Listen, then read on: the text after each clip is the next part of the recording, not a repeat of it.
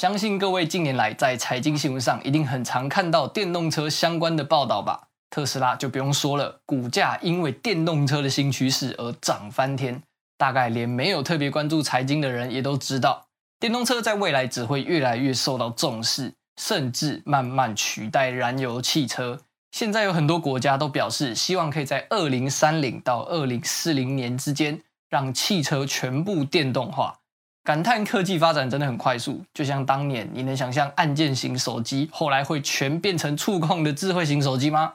科技改变生活，而我们要做的就是从生活中的科技发掘未来的趋势。回到我们生长的台湾，你我都很熟悉的鸿海集团也要踏上生产电动车的道路。但鸿海要做的不只是电动车而已，他们的野心是整个电动车的生产链。接下来会站在台湾的角度，带各位了解一下电动车这个新创产业。在收听我们节目的各位朋友，如果觉得我讲太快，或是想要阅读详细资讯，我们有用文字帮大家做重点整理，可以点击资讯栏里的连接观看。那我们就进入今天的主题吧。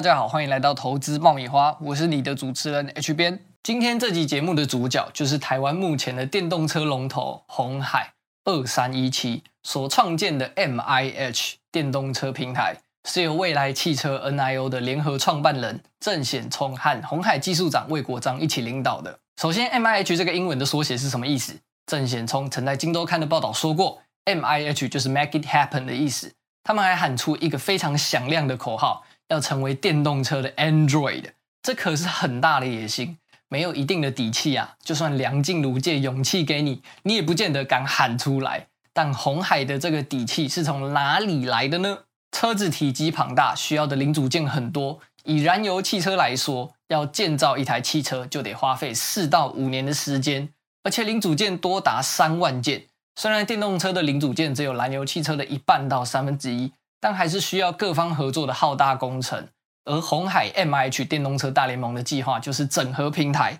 将电动车的三电三大重要元素——电机、电池、电动系统，还有底盘都包办下来，集结海内外的传统车厂、电子科技厂等等，打造出制造电动车的一条龙供应链。郑显聪在出席二零二一年的中国汽车重庆论坛时就有讲到。MIH 可以提供给客户五十趴、八十趴和一百趴三种电动车完成度的服务。截至二零二一年六月二十三日，已经有一千六百八十三间公司加入 MIH 联盟，产业类别包含了传统汽车厂、电子资讯、云端软体服务商。而这种整合平台的策划方式，就跟当初的 Google 一样，那时候 Google 和八十四间软硬体厂、电信业者共同成立开放手机联盟 OHA。成功让 Android 成为智慧型手机的最大平台，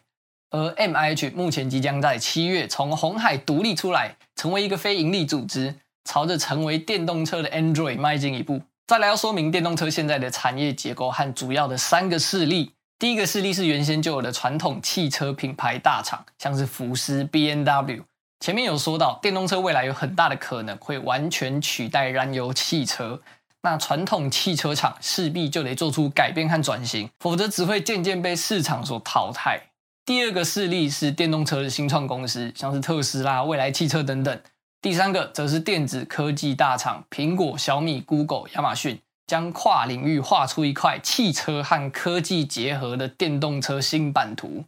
而鸿海的 M H 联盟就是打算整合这三大势力，让传统造车的垂直分工可以有水平生产的可能。电动车是个庞大的新兴产业，台湾那么小，又夹在中国和美国两个强权之间，鸿海真的有可能在电动车的激烈竞争下中打下一片江山吗？先说劣势和会面临的挑战。第一个当然是已经在全球电动车打出知名度的特斯拉。特斯拉的电动车生产线走在非常前端，领先全球传统造车厂大概七到八年。再来就是传统汽车品牌大厂，肯定不会就此放弃。以原有的汽车制造经验去规划转型和逐步升级，很难说不会成为强劲的对手。但即使这样，各界仍然看好鸿海的 M H 电动车联盟将有机会大放异彩，因为台湾的电子和半导体晶片的优势，掌握了电动车最重要的电的核心技术。而且现在的电动车产业有点像处于战国时代群雄各立的局面